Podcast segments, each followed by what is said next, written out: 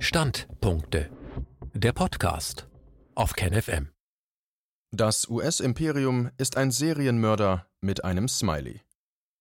Ein Standpunkt von Kathleen Johnston. Das Warten auf die Ergebnisse der US-Präsidentschaftswahlen ist wie das Warten darauf herauszufinden, ob man vom Straßenräuber mit dem Baseballschläger oder vom Straßenräuber mit der Brechstange getroffen wird. Dave Calhoun, CEO des Top-Kriegsprofiteurs Boeing, sagte bereits im Juli, dass er ziemlich glücklich sein wird, egal was am 3. November passiert. Ich denke, dass beide Kandidaten, zumindest meiner Ansicht nach, global orientiert und an der Verteidigung unseres Landes interessiert scheinen, und ich glaube, dass sie die Industrien unterstützen werden, sagte Calhoun. Ich glaube nicht, dass wir dazu Stellung nehmen werden, dass der eine besser als der andere ist. Und natürlich hat er nicht Stellung bezogen. Warum sollte er? Waffenhersteller haben Geld in den Wahlkampf beider Kandidaten gesteckt, und sie wissen, dass sie, egal wer die Präsidentschaftswahlen gewinnt, hochprofitable Leichenberge ernten werden. Sie wissen, dass sie gewinnen, unabhängig davon, wer gewinnt. Warum sollten sie es da riskieren, einen zukünftigen Geschäftspartner zu beleidigen? Die Tatsache, dass die Kriegsplutokraten mit jedem der beiden Kandidaten zufrieden sind, sagt mehr über die Realität dieses Präsidentschaftswahlkampfes aus als all die Milliarden Dollar, die in den letzten zwei Jahren durch die Berichterstattung in den Massenmedien und durch Expertenwissen zusammengekommen sind. Ganz gleich, was bei der Wahl und nach der Wahl passiert, das ist die eigentliche Schlagzeile.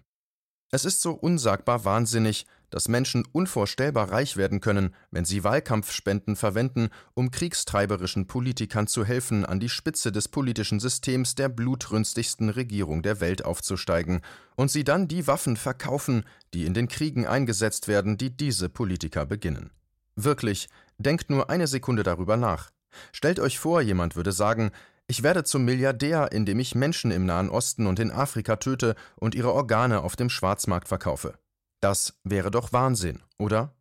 Diese Person würde sofort als die ekelhafteste Person der Welt gebrandmarkt werden. Aber wenn jemand zum Milliardär wird, indem er im Nahen Osten und in Afrika Kriege anzettelt und die Waffen verkauft, mit denen in diesen Kriegen die gleiche Anzahl von Menschen getötet werden, dann gilt er als fleißiger Geschäftsmann und Philanthrop. Sie tun im Grunde genau dasselbe wie jemand, der diese Menschen tötet und ihre Organe verkauft, aber ihre Sünden sind völlig unsichtbar für eine Überprüfung durch die Massenmedien, die die Art und Weise bestimmen, wie die Menschen denken, handeln und wählen. Kriegsprofiteure stecken Geld in politische Kampagnen, Thinktanks, Werbung in den Massenmedien und andere narrative Management-Operationen, die das direkte Ergebnis von mehr militärischer Massengewalt und mehr öffentlicher Unterstützung dafür sind, aber sie werden selten auch nur für diese Verderbtheit kritisiert, geschweige denn dafür zur Rechenschaft gezogen. Egal wer gewinnt, die Kriegsmaschinerie gewinnt. Je mehr man darüber nachdenkt, desto gruseliger wird es. Das gilt nicht nur für den militärisch-industriellen Komplex, sondern für das US-zentrierte Imperium als Ganzes. Es gibt nichts Gruseligeres als das enge Machtbündnis, das locker um die Vereinigten Staaten herum zentralisiert ist und außenpolitisch als ein einziges Imperium funktioniert. Seine Führer bewerben Ideale wie Freiheit und Demokratie, während sie jede Nation, die sich ihrem Diktat widersetzt, brutal behandeln und ihre eigene Bevölkerung mit zunehmend autoritären Maßnahmen unter Druck setzen. Sie preisen die Tugenden der Menschenrechte und metzeln gleichzeitig Menschen auf der ganzen Welt nieder, wann immer es geostrategisch günstig ist. Ihre Medien weisen so gut wie nie darauf hin, dass ihre Regierung niemals keine Menschen ermordet, um die Kassen der Kriegsprofiteure zu füllen und eine unipolare planetarische Hegemonie zu sichern. Aber sie werden Sitcoms und Wohlfühlgeschichten über Einheit und Zusammengehörigkeit produzieren, sehr schnell und sehr viele. Die Realität, dass sie auf dem Paradewagen einer unersättlichen Todesmaschine reiten, wird den Bewohnern dieses mörderischen Imperiums sorgfältig verschwiegen. Stattdessen werden sie mit einer ständigen Hollywood-Diät aus Filmen und Shows gefüttert, die zeigen, wie lustig und urkomisch und großartig ihr Land ist.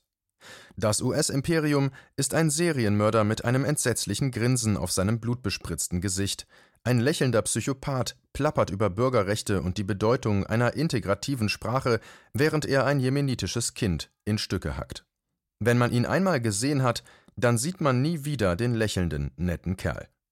Trotz all des parteiischen Gekreischs und des Melodrams und der Übertreibung ist Trump nicht einzigartig böse. Trotz all des Partisanengeschreis, des Melodrams und der Übertreibung ist Biden nicht einzigartig böse. Was einzigartig böse ist, ist das mörderische, weltumspannende Imperium, das das Schicksal unserer Spezies diktiert, das mit menschlichem Blut betrieben wird und sich als netter Kerl ausgibt. So etwas hat unsere Welt noch nie gesehen. Es ist ein einzigartiges Monster. Nur zutiefst verdorbene Menschen sind in der Lage, einer so zutiefst verdorbenen Maschine zu dienen, und nur zutiefst verdorbenen Menschen wird jemals eine Gelegenheit dazu gegeben werden. Trump und Biden sind in ihrer Verderbtheit nicht einzigartig, sie sind nicht einmal bemerkenswert. Sie sind nur die Nächsten in der Schlange, die an der Rezeption der mit einem Smiley versehenen Mordfabrik dienen. Dies wird der Fall sein, unabhängig davon, wer am 20. Januar eingeweiht wird. Das sollte über dem hysterischen Partisanengeplänkel weiterhin im Vordergrund der Aufmerksamkeit aller stehen. Ignoriert das Drama um die Frage, wer der Sekretär der Death Corp sein wird, und haltet euren Blick auf den lächelnden Mörder gerichtet.